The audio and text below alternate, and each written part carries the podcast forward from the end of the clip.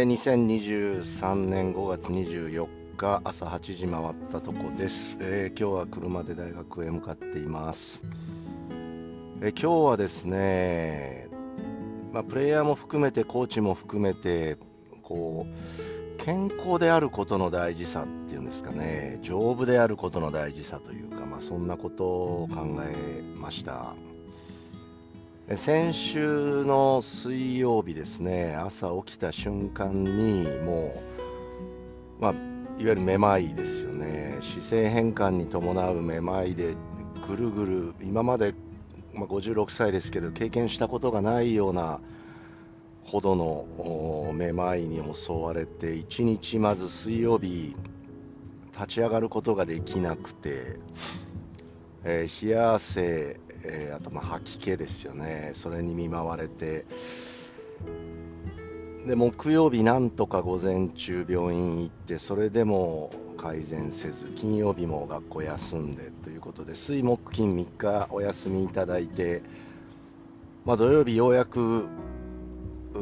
まあ、試合、同日と試合があったんですけれども、まあ、ベンチ座ってるだけで、えー、まあ、目回りながらでしたけれども、なんとかで月曜日もう1日、えお休みいただいて、えー、昨日火曜日からあまた仕事復帰してますが良性発作性頭位めまい症っていう診断ですよね。耳にこう石が、まあ、耳石というのがあるんですがそれが剥がれて、え、三半規管の中に入り込むことによって起こるめまいだそうですけれどもいやー、本当にもう、前日のその火曜日の夜寝る瞬間ですよね、パッと横になった時に、ぐるんとこう天井が回ったんですけれども、まあ、その時はあれ、めまいだなと思ったけれども、もうそのまま寝入っていたので、起きたらもうアウトっていう状態ですよね。いや、本当に目が回った後これ治るのかなって治らなかったらどうなるんだろうっていう恐怖に襲われましたよね。一瞬ですよねもう朝起きて。そのめまいが起こる前と後とでは全く別な、えー、状況なんですよね。徐々に変化したとかっていうことじゃなくてある一瞬を境に劇的に何かが変化してしまうっていう状況を、まあ、経験したわけですけれどもおかげさまで今はもう99%ぐらい戻ってきましたが、まあ、学生プレイヤーの怪我もそうですよね。本当に今その瞬間まで、えー、健康にというか、えー、怪我なく普通にプレーしていた学生が一瞬ですよね、目の前でパンとこう怪我をして、まあ、それが捻挫であるとか、割と短期で競技復帰できるものもありますけれども、やはりバスケットボールでは膝ですね、前十字靭帯断裂っていう怪我が起こると、もうやっぱりコートに戻ってくるのに半年競技復帰に10ヶ月もしくは1年かかるわけですからその一瞬の前と後とで完全に別な状況になるんですよね。だからでもその一瞬が来るか来ないかなんてわからないんですよね。来ないかもしれないし来るかもしれないし。だから来ないように来ないように心配してもしょうがないけれども来ないように何かを整えることは大事なんじゃないですかね。それしかできないですよね。来ないことを恐れて、え来ることを恐れてか、何かをやらないっていう選択肢をするのはあんまり良くないんだろうから、できるだけ来ないようにするように、事前にというか、今その瞬間に何かをこう整え続ける。健康であれば、まあ、免疫を今感染症が問題であるならば免疫を高める行動を、ま、する免疫を整えることをちゃんとすればいいし怪我であれば姿勢を整えることあるいはこう動きを整えることを常に意識すればやっぱリスクは減るでしょうしめまいが起こることを防ぐために何かを整えるって、まあ、三半規管を整える体操っていうのもありますから、まあ、そういったことを整えることなんですかね。本当にこの起こる前と起こった後で別世界になる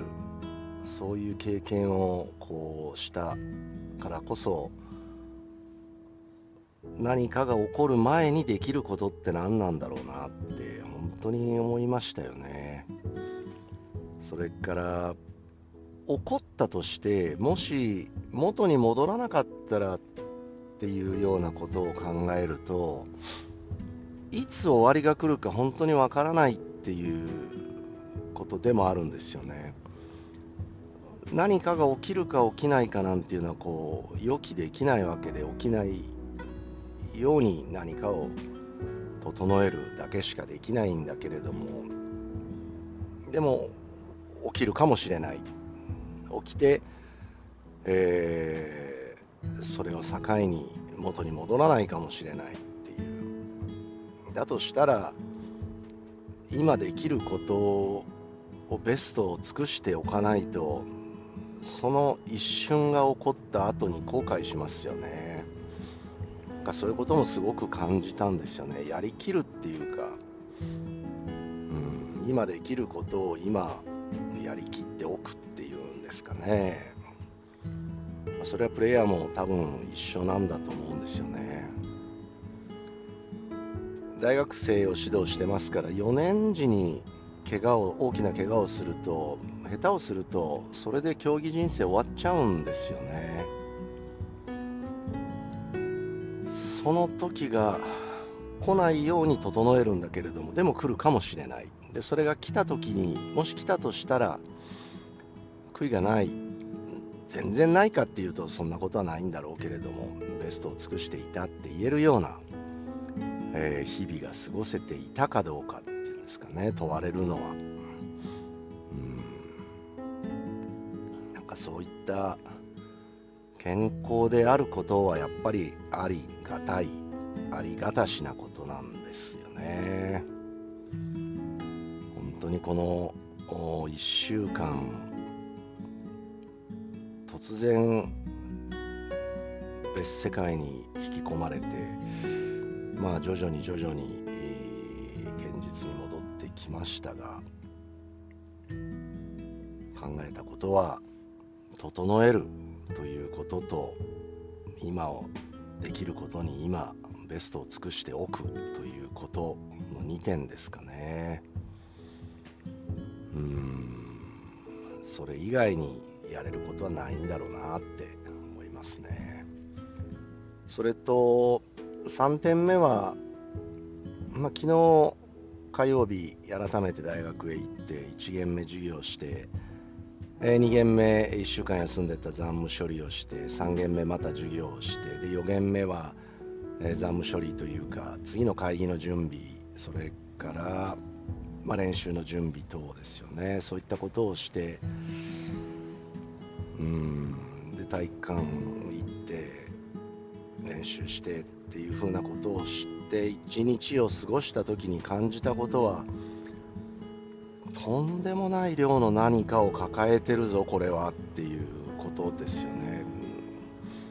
めまいに襲われる前には別段それがこうストレスだとか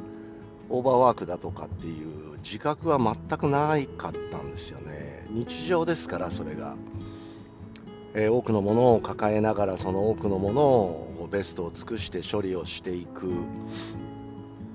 まあ、それが当たり前だと思ってずっとやってきたわけですけれども改めて昨日復帰してその初日を過ごした時にいやこれちょっと大変だぞと。だから何考えたかっていうと何かを捨てなきゃいけないんだろうなっていうことですよね。うん、まあ、56歳ですからまあ30代と違って全力で突っ走ればいいだけではないんでしょうから、うん、何かをこう手放していく、まあ、仕事を振っていくっていうなんかそういったこう単純なことだけではなくて、うん、手放していくっていうことを やらないと結局同じことの繰り返しになるのかなとつくづく思いますね。まあ、若い頃からずっと全力で突っ走ってある日突然パタッとこう倒れたりみたいなことが何回かありましたけれども、まあ、今回も同じなんでしょう。もう一回自分の抱えてるものですね。そういったものを見直して、えー、手放せるなら手放していく。預けていく託していく、まあ、そういったこともしていかないと、えー、自分自身の100%をこう何かに注ぎ込んでいくことができなくなっていくんでしょうね。まあ、めまいでぶっ倒れる前と後とでは明らかにこう心境が違うわけですけど日々整えてベストを尽くす。と同時に、えー、手放すこと。これもちょっと考えていきたいと思いますね。以上です。